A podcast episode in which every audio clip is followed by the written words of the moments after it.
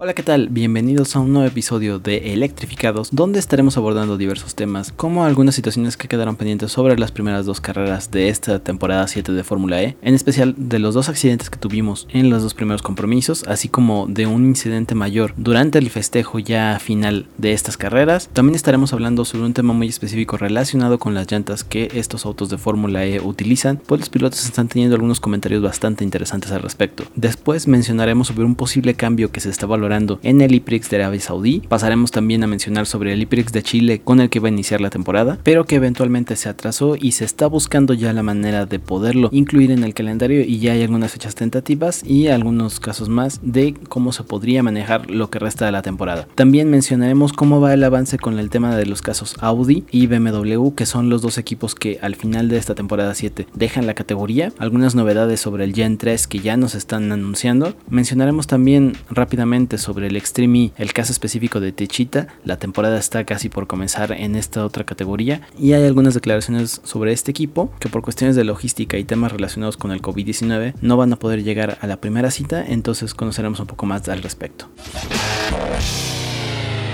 ¿Eres fan de las carreras y las competiciones de autos eléctricos? Entonces estás en el lugar. Esto es Electrificados. Comenzamos.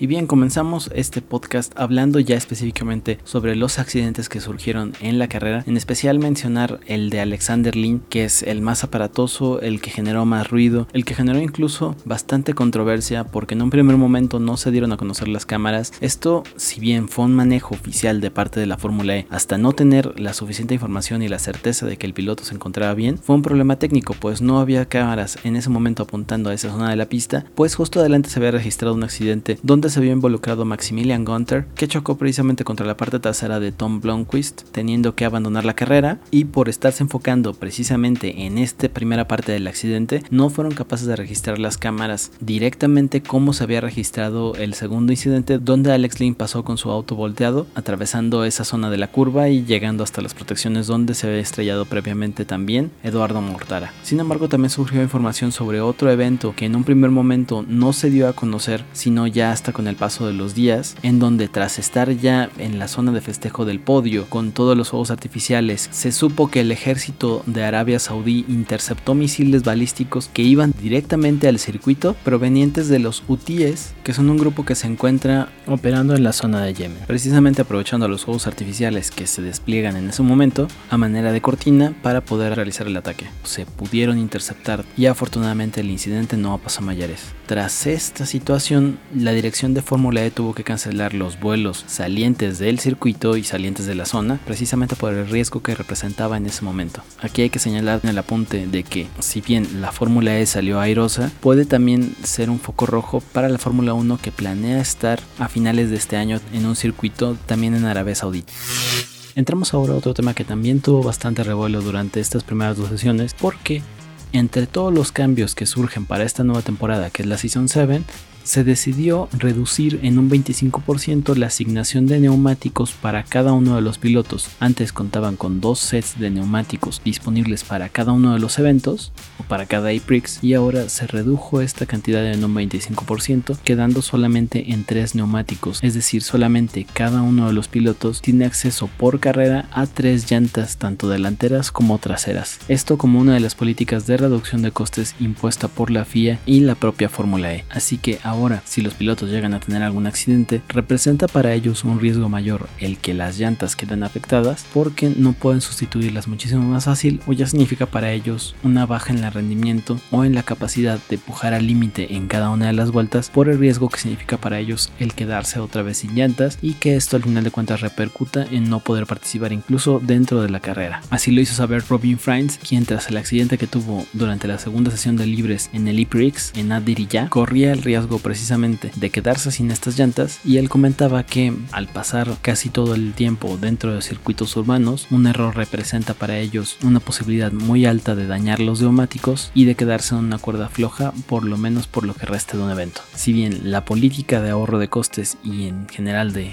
emisión de contaminantes funciona para la propia filosofía de la Fórmula E, sí representa un problema para los pilotos que no pueden estar corriendo al límite tanto como les gustaría, con los consecuentes resultados que podrían incluso llegar afectarlos a nivel de campeonato, porque si no pueden estar pujando al límite en cada una de las vueltas y en cada una de las carreras, esto significa que no son capaces de arriesgar más, no son capaces de ganar posiciones a lo largo de toda la carrera, que al final repercute en sus resultados del mundial.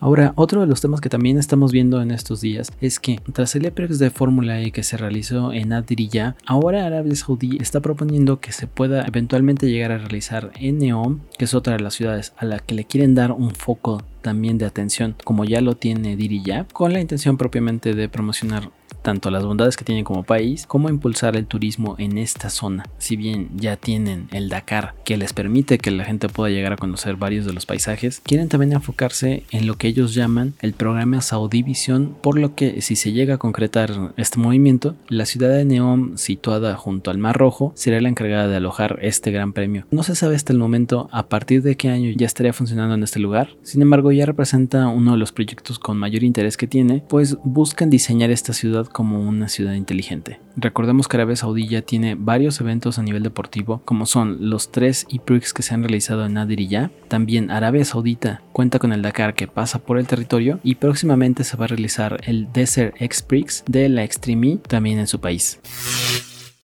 En otro tema y pensando más adelante en la temporada, ya se están viendo las diferentes opciones que se tienen para poder realizar el E-Prix de Santiago, Chile, que originalmente iba a ser con el que iba a iniciar esta temporada 7 y se tenía programado para febrero y se cambió ahora para el, fin de semana de entre el 5 y el 6 de junio. Sin embargo, el evento ahora se encuentra en una disyuntiva, pues si bien se va a realizar o se tiene ya programado que se realiza entre el 5 y el 6 de junio esta carrera, el siguiente evento o la siguiente fecha que está marcada es para desarrollarse en Reino Unido, en la ciudad de Londres, pero actualmente está valorándose una medida que posiblemente entraría en vigor a mediados de junio, donde se les pediría a todos los que están regresando de Chile que hagan una cuarentena de 10 días en un hotel que lo asigna el propio gobierno británico, por lo que sería una traba directa para la carrera que se realizaría en Londres. La Fórmula E está valorando ahora en hacer algo que le llamarían una gira americana, una gira por todo el continente, a la que se sumarían la Ciudad de México y la Ciudad de Nueva York, pues entre estas ciudades o entre estos países no hay restricciones o no están en ninguna lista roja del Reino Unido, lo que significaría que podrían pasar primero en Chile, luego a lo mejor Ciudad de México o Nueva York y de ahí ya partir hacia el Reino Unido para evitar esta cuarentena a la que lo estarían limitando y que sería un bloqueo para la continuación de la temporada. Sin embargo, hasta este momento todavía no se tiene una postura oficial ni una resolución definitiva, pues falta de que confirmen aún la segunda parte del calendario que estaremos esperando alrededor de mayo para conocer cuál será la resolución tanto de las siguientes carreras que van a definir la temporada, así como en dónde se realizará el cierre de la misma.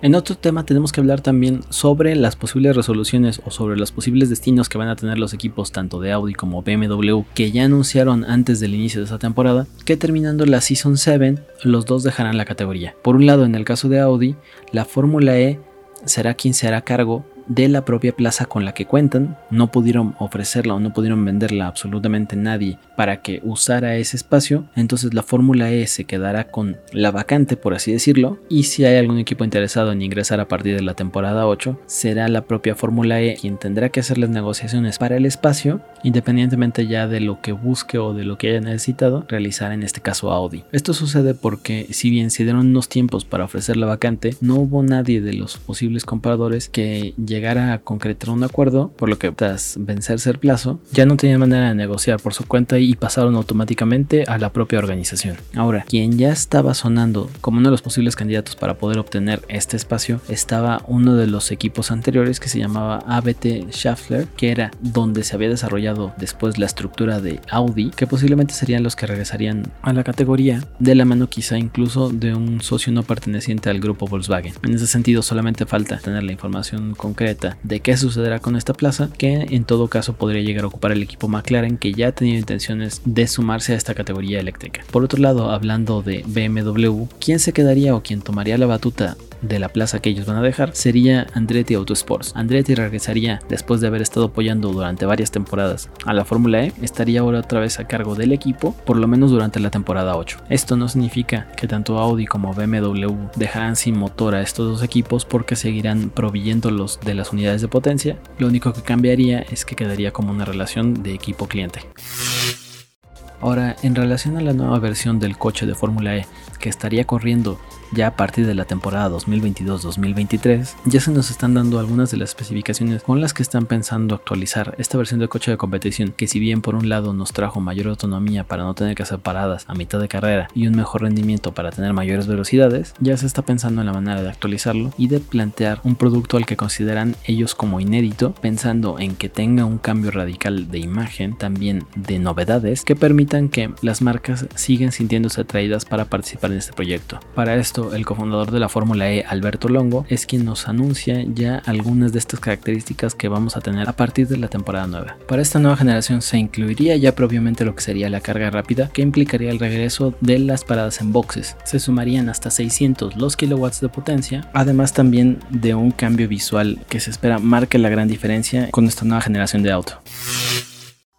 Y ya como último tema para ir cerrando este podcast, hablaremos rápidamente sobre el proyecto de Extreme, específicamente el de Techita que si bien es uno de los equipos que desde el principio estuvo comprometida a sumarse a esta nueva competencia que se va a desarrollar después del impacto que tuvo la Fórmula E, no estuvo presente en los tests que hicieron los equipos para la primera toma de contacto con estos nuevos autos que son los Odyssey 21, que van a estar recorriendo a través de varias citas diversas zonas afectadas por el cambio climático a lo largo del mundo. Y ahora acaban de darnos una declaración donde están diciendo que si bien sí está en sus planes continuar en la categoría, señalan que es totalmente mentira que no vayan a estar en el campeonato, que el detalle está marcado más bien por limitaciones o por bloqueos que están teniendo respecto a la crisis sanitaria, que está impidiendo que vayan a la velocidad en el proyecto como lo habían estado pensando ellos. Si bien falta información sobre los posibles fichajes que estarían acompañando a este equipo, ya ellos están diciendo que no estarán presentes en el primer evento, que va a ser el Desert X Prix, a realizarse en Arabia Saudí durante los días 3 y 4 de abril. Sin embargo, piensan estar a partir de la segunda carrera que se realizará en Laguna Rosa de Senegal dando así los rumores e intentando sortear todas las restricciones que están teniendo como equipo comprometidos para los eventos posteriores, donde ya se realizará un anuncio formal sobre cuál va a ser la manera en la que van a proceder. Y con esto cerramos el programa en esta ocasión. Muchas gracias por habernos acompañado. Seguimos al pendiente para toda la información adicional que se va a estar generando en los siguientes días relacionado con el universo primero de Fórmula E, pero también ya estaremos hablando y haremos la introducción correspondiente, más todo lo que implica el nuevo campeonato de Extreme E que dentro de poco ya inicia, así como los diferentes equipos, los pilotos, las reglas de la categoría, las curiosidades, los lugares por donde estará pasando y también en episodios posteriores abordaremos lo relacionado con la Robo Race y la competencia de scooters eléctricos, donde está muy involucrado en los dos proyectos Lucas Di Grassi. Así que esto sería todo, esto fue Electrificados, hasta la próxima.